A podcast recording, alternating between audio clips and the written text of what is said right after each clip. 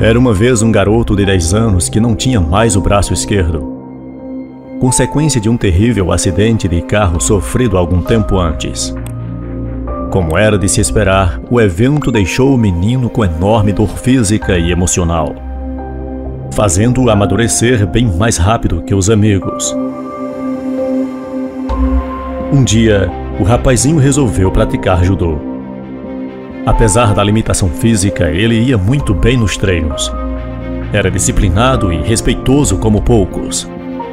No entanto, passado três meses, o mestre tinha ensinado apenas um movimento a ele. O garoto, sem entender, perguntou: Mestre, não devo aprender mais movimentos?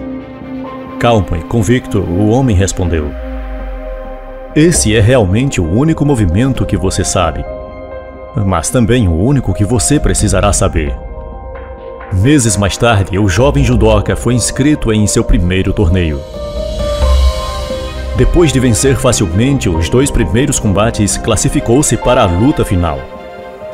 O oponente era bem maior, além de mais forte e experiente. Sem se deixar abalar, o menino entrou no ringue e, assim que teve oportunidade, usou o único movimento que sabia para prender o adversário. Foi assim que ganhou a luta e o torneio. Era campeão. Mais tarde, em casa, o aluno e mestre revisaram cada luta. O garoto criou coragem e falou o que realmente pensava. Mestre, como consegui vencer o torneio com apenas um movimento? Você ganhou por duas razões, respondeu o mestre. Em primeiro lugar, você dominou um dos golpes mais difíceis do judô, após muito treino. Em segundo, a única defesa possível para esse movimento era agarrar o seu braço esquerdo. Essa pequena história nos ensina uma lição poderosa sobre fraqueza se convertendo em força. Penso que, assim como fez esse garoto, todos nós podemos, em nossas fraquezas e com nossas fraquezas, nos tornar mais fortes. Vicente Gol fez da própria imperfeição a base para sua arte e seu legado. Sofria alucinações e crises de ansiedade, mas extraiu daí o seu talento, imprimindo nos traços tortuosos de suas telas o que tinha de torto em sua personalidade. Infelizmente, não recebeu em vida nenhum reconhecimento pela maior parte de sua obra. Em 1982, registrou a frustração em sua carta endereçada ao seu irmão Tel. Aos olhos da maioria das pessoas, sou alguém que não tem posição na sociedade e nunca vai ter. Um Zé Ninguém. Em resumo, a mais baixa das criaturas. Tudo bem então. Mas mesmo assim que isso fosse verdade, eu deveria querer mostrar por meio do meu trabalho o que um Zé Ninguém como eu tem no coração.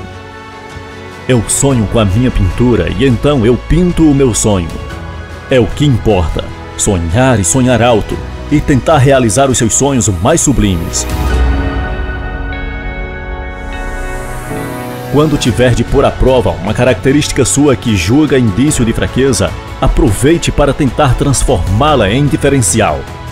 Lembre-se de que uma mesma característica avaliada por todos como ruim pode produzir, em outras circunstâncias, algo ótimo. Uma mesma faca serve de arma branca na mão do assassino ou de ferramenta para preparar o jantar. Se é instrumento de ódio ou de amor, vai depender de quem o manipula. Quem tem problemas vai em busca de resolvê-los, até nas coisas mais comuns. O que fazemos se notamos nossos músculos flácidos? Há duas opções. Ou convivemos com um problema, ou passamos a fazer exercícios físicos com frequência e disciplina. No início dói, mas suportamos a dor, insistimos, persistimos, reclamamos, pensamos em deixar para lá. Mas suportamos a dor. E eis que, finalmente, os resultados começam a ser visíveis, e logo percebemos os efeitos benéficos do esforço, Passamos a ter orgulho de nós mesmos, nos sentimos mais dispostos e intensificamos os treinos, entrando num ciclo virtuoso. O incrível nisso tudo é que tudo começou com uma fragilidade, a fraqueza muscular. Foi a partir dela que nos tornamos mais fortes. Nossas fraquezas podem desenvolver em nós uma força que pensávamos não ter. Mas é verdade, sem sentir as dores resultantes da atividade física, talvez jamais conhecêssemos nossa capacidade de superá-las em prol de um bem maior. Talvez nunca tomássemos conhecimento do nosso potencial, que vai muito além do que um corpo sedentário parece oferecer. Vendo por esse lado, a fraqueza é uma oportunidade para nos descobrirmos. Se fôssemos invencíveis, qual seria o mérito de enfrentar desafios? Como seríamos corajosos se tivéssemos sempre certeza do resultado?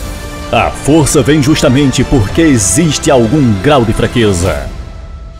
Na vida real, de repente um dilúvio despenca sobre a nossa cabeça e das pessoas que amamos. O que vamos fazer? Pedir para sair? Jogar a toalha? Provavelmente será o que muitos farão. Mas você pode agir diferente. Junte os cascos, recolha o que sobrou, busque dentro de si o poder que os fortes têm. Reúna todo mundo que torce por você. Volte à arena fortalecido, empoderado e recomece, desafiando o medo e o mal, com fé e trabalho duro. Siga em frente, mesmo que os espinhos firam seus pés, como lembrança de que sim, somos frágeis e vulneráveis, porém capazes de extrair daí nossa força, tanto que conseguimos suportar todas as dificuldades que diariamente nos atormentam.